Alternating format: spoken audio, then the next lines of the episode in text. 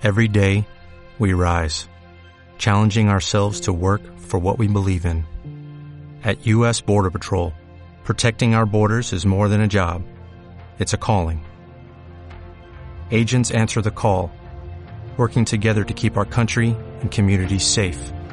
If you are ready for a new mission, join U.S. Border Patrol and go beyond. Learn more at cbp.gov/careers.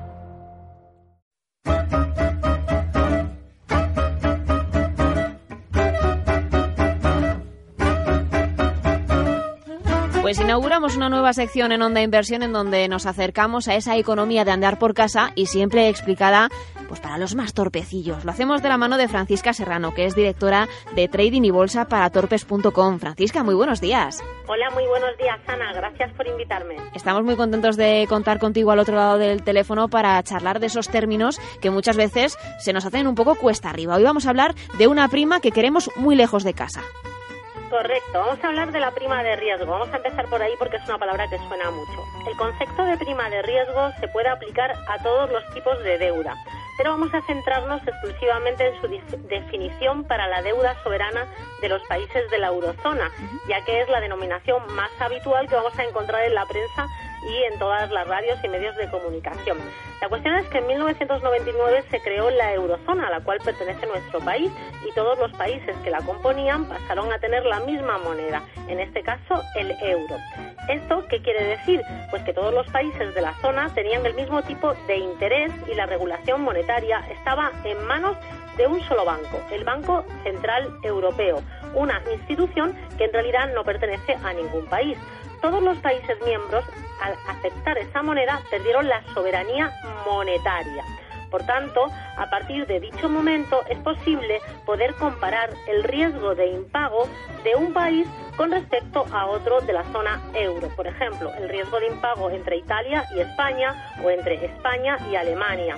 ¿Para qué sirve o cómo se mide? Bueno, pues si miramos los bonos emitidos y hay diferencias, a igualdad de tiempo de pago, el que más rentabilidad es, es aquel que mayor riesgo de insolvencia tiene.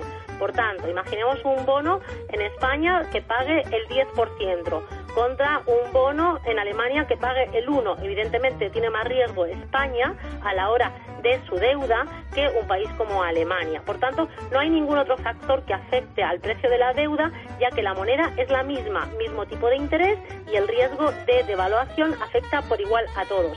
El país con prima de riesgo elevada pagará más a los inversores que compren su deuda soberana. Alemania es en este momento considerado el país más seguro.